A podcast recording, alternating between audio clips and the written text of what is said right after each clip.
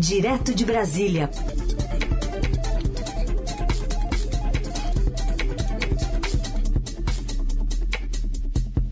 Oi, Frazão, bom dia. Oi, Heisen, bom dia para você, uma boa semana para os nossos ouvintes, para toda a equipe da Eldorado também. Bom, vamos começar então com esse levantamento. O Estadão publica com muitos detalhes, a gente deu a notícia mais cedo, das reno renovações, concessões, enfim, licenças para TVs no governo Bolsonaro na lista prioridade para TVs religiosas, que ficaram com 40% desse total, né, Frazão? É, isso aí é uma informação interessante se acompanhar, né, Raíssen, por causa dessa relação que o presidente tem com as diferentes denominações religiosas, cristãs, por assim dizer, né, que são as uh, eh, TVs que estão recebendo maior atenção nesse momento uh, do governo federal.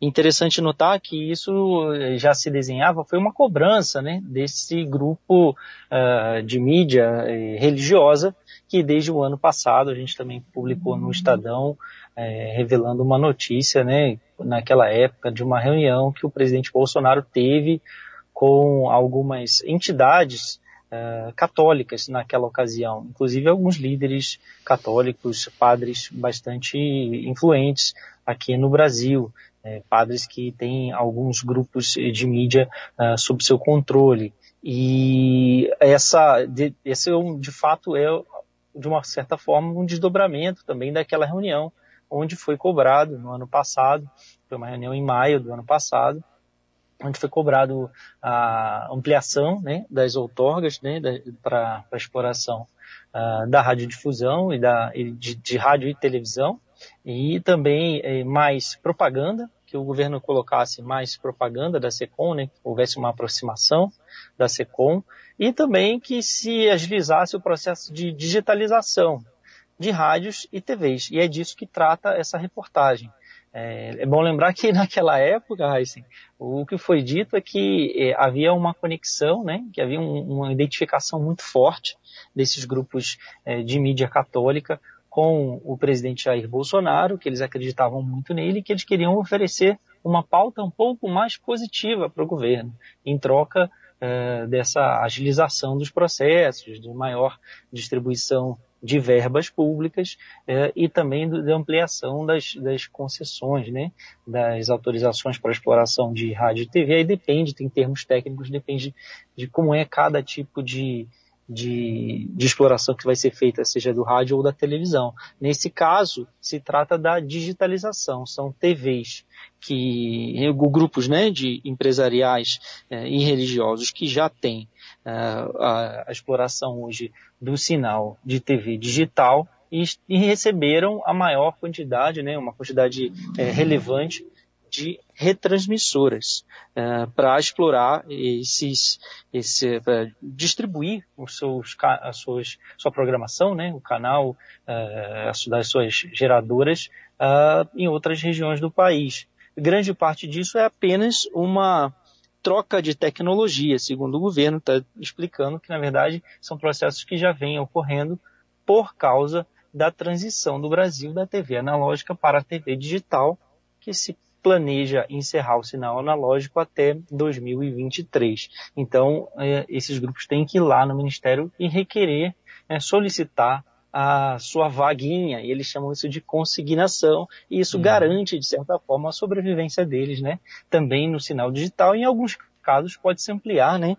É, o alcance, é, na verdade, o canal digital é melhor, tem melhor qualidade de som, de imagem, e também, se houver a concessão de uma nova rede transmissora, eles acabam levando o sinal da geradora para uh, mais locais. E isso era um pedido deles também, foi feito ao presidente Jair Bolsonaro. E, uh, como a gente vê nesse levantamento, eles ficaram com 67 das 166 uh, processos desses de renovação né, das outorgas omitidas para o sinal digital, da consignação no caso, né, é, desde 2019, ou seja, estão sendo atendidos. O governo está dizendo que basta ir lá pedir, né, Raíssa? Mas é, eles estão garantindo, sim, um núcleo ali que prometeu mídia positiva para o governo Bolsonaro. Muito bem, convido o nosso ouvinte a ler as reportagens, né? A reportagem do Ítalo Bertão Filho e do Bruno de Castro, né? Que estão lá no. A reportagem está lá no portal do Estadão com os dados completos, todas as emissoras aí beneficiadas. O Frazão, uma... oi, diga. Interessante você notar, né, Raíssa, é. se, é, tem lá a lista, né? Tem algum tem. dizendo quem são, né? O pessoal acha, ah, foi só os católicos ou foram só os evangélicos. Não, tem evangélicos, tem católicos, tem pastores, é, apóstolos, é, bispos evangélicos que detêm muita proximidade com o presidente Jair Bolsonaro e ganharam a sua vaguinha no sinal digital também, garantiram sua sobrevivência, e também alguns grupos católicos que não são necessariamente ligados uh, a, a, a, ao Vaticano ou tampouco à CNBB, uhum. são uh, grupos uh, de mídia católicos, alguns deles é, bastante vinculados ao presidente desde a campanha de 2018, com uma canção nova, uhum. é, que faz parte do movimento de renovação carismática católica, que tem sim uma identificação maior com o presidente. São, por assim dizer, o que, se, que a, o que a Conferência Nacional dos Bispos do Brasil diz é que são grupos de TVs de inspiração católicas. Alguns são ligados à diocese, outros são Nossa. movimentos mais independentes, né, vinculados à igreja. Muito bem. Bom, outro assunto da semana é a CPI da Covid, que amanhã está prevista a votação do relatório final. Pode aumentar a lista de investigados, Frazão? É, aí é uma guerra, né, Raíssa? Cada um quer colocar algo do seu interesse lá. É muito interessante o movimento que o senador Eduardo Braga vem fazendo desde semana passada, já que também vivemos, é, todos é, é acompanhamos né, durante a CPI um foco em Manaus, né, na, na crise de oxigênio, em todo o caos que ocorreu em Manaus é, durante a, a, os momentos mais é, de maior aflito né, de, da, da pandemia, a falta de oxigênio, depois a tentativa de se implantar lá um laboratório, né, como os, os senadores caracterizam para o kit Covid, e ele quer a responsabilização do governador Wilson Lima, que é adversário político dele, é um apoiador do governo Bolsonaro e vai tentar possivelmente a sua reeleição, tudo indica que ele tem essa, esse interesse. Ele quer colocar o Wilson Lima. Tem outros relatórios paralelos que devem aparecer também, não só dos governistas, né? O governo certamente vai querer é, dar a sua versão, colocar, levar a voto uma versão diferente do que o senador Renan Calheiros apresentou na semana passada. Então, é, até o final ainda é capaz de haver algum tipo de alteração. Tem gente que quer retomar, quer dizer, o, a versão original que, que, o Estadão publicou em primeira mão também na semana passada era que o presidente Bolsonaro estaria indiciado ou sugeria-se o indiciamento dele por 11 crimes, depois caiu para 9. É, pode ser que se tente retomar também os, os, os 11 crimes, né? São 68 indiciados e essa lista pode aumentar ou não. É, isso tudo vai ser uma negociação porque é a CPI tem essa característica. Até o final, até a votação do seu relatório final, cabe alteração, cabe algum tipo de aditamento ou, ou, mesmo remoção de nomes. É, o, o, relatório do Renan Calheiros, ele não necessariamente vai ser aprovado como ele propôs. Ele vai ter uma discussão, vai ocorrer uma discussão em cima dele e alguns senadores vão tentar sim promover alterações uh, que eles acham pertinentes e aí uh, certamente entra algum tipo de interesse local, mais regional, como está se caracterizando. Esse, inclusive, é o argumento do, do governador, né, do governador do Amazonas, que o, o Eduardo Braga tem um interesse puramente eleitoral de desgastá-lo. Mas essa discussão vai ser bastante quente uhum. amanhã, que é o que cabe ainda até o fim da CPI, é, com atrito, a gente acompanha durante tantos meses, vai ver mais um pouquinho de desgaste na CPI. E até aquele grupo que parecia tão unido, né, nos últimos semanas, nos últimos meses, essa a confecção do relatório, a gente viu as divergências que havia lá dentro. E uh, vai se encerrar, né, talvez seja o último capítulo, de fato, dessa CPI, uh, ah, e, e resta saber que, o que vai substituí-la, né, porque de fato ela uhum ajudou a desgastar bastante o governo, o presidente Jair Bolsonaro. Esse papel político ela cumpriu. O que vai ser esse relatório, qual é o futuro dele, é, não só na, na lista, né, na composição, mas também o que vai ser feito pelos órgãos de controle, pelo Ministério Público, uhum. a partir dele, é Sim. o que a gente vai ter que acompanhar agora. Coluna aqui do Felipe Frazão, direto de Brasília, conosco, direto de Brasília.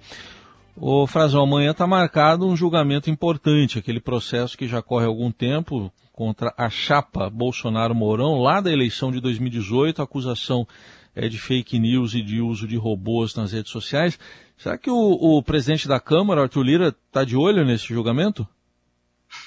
Ele está de olho, assim, mas eu acho que está todo mundo olhando, Heisen, para isso é, de uma forma, assim, melancólica já. É no final, o próprio Ministério Público, o Tribunal, vai ter uma despedida, né? Como o Estadão registra hoje também, é o último ato do, do ministro Luiz Felipe Salomão, uh, vai deixar o cargo uh, da Corregedoria Geral, né, da Justiça Eleitoral, ele é que conduziu esse processo uh, nos últimos anos, e vai encerrar, então, sua participação entregando esse relatório, né, para que a Corte julgue.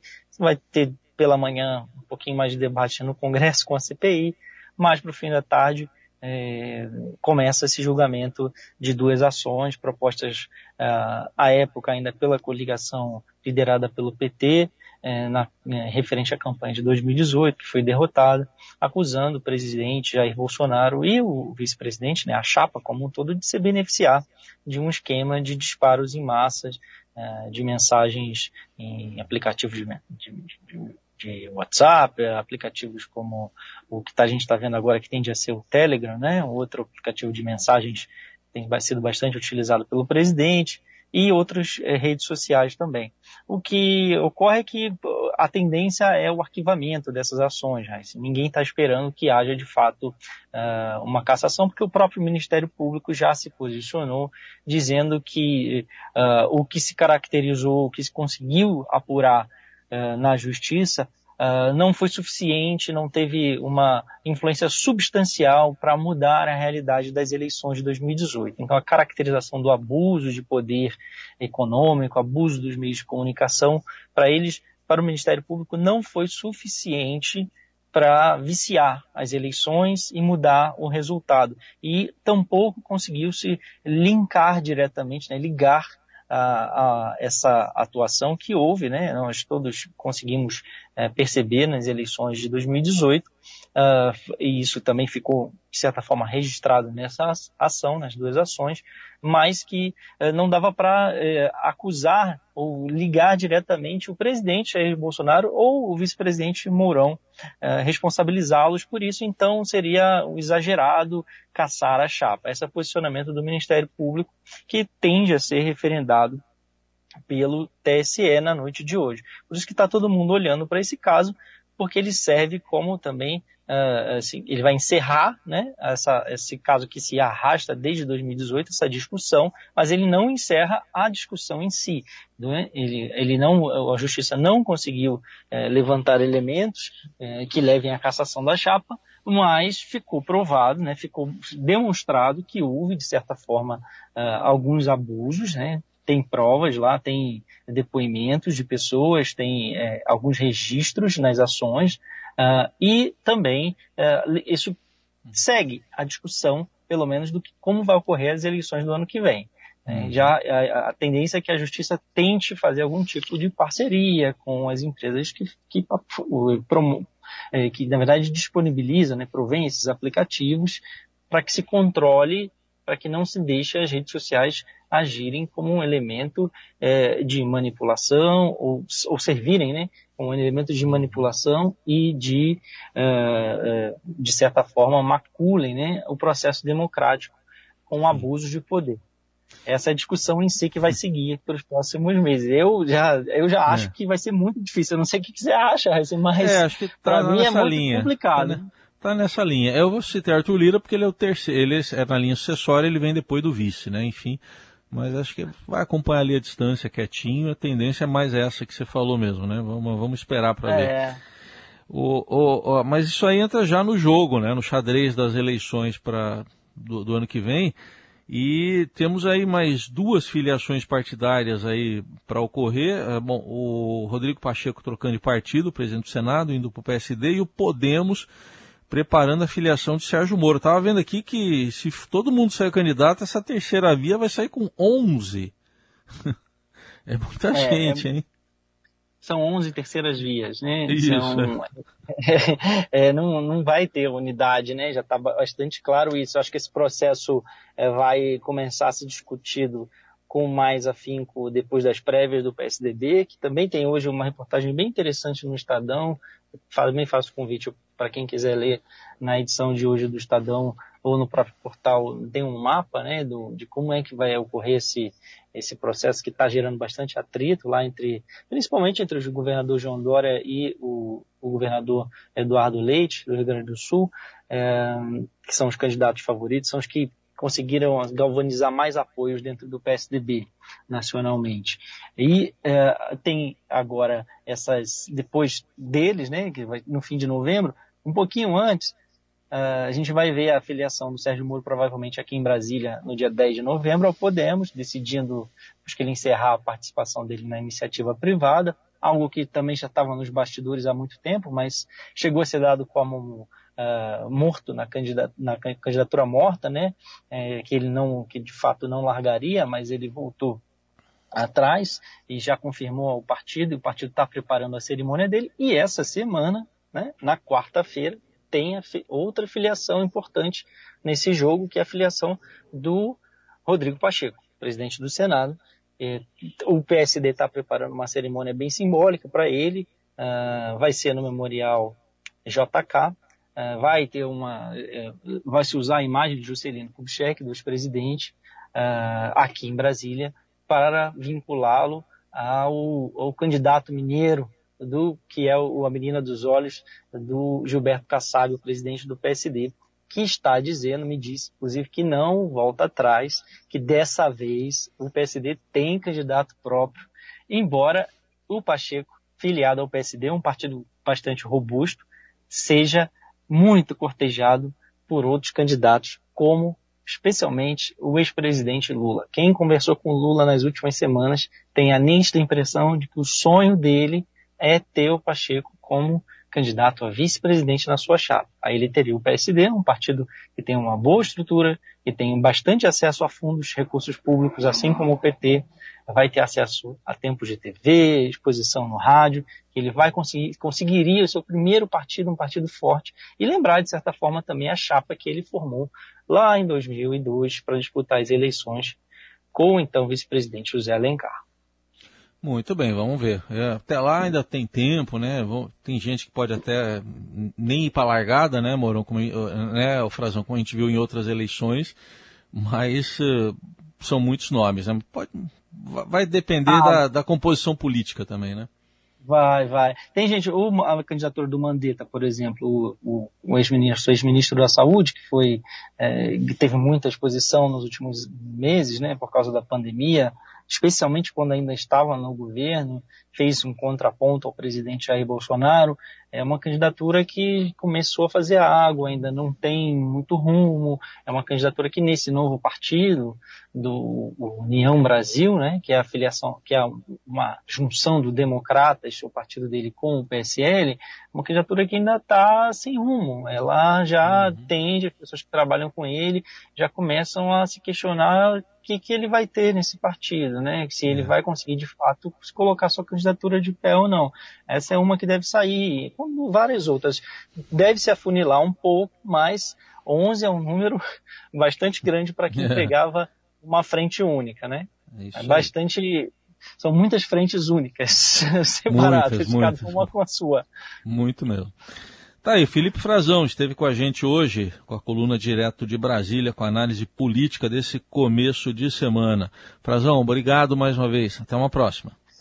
Obrigado, Heisen. Boa semana para você e para todos que nos ouvem. Valeu. Um abraço.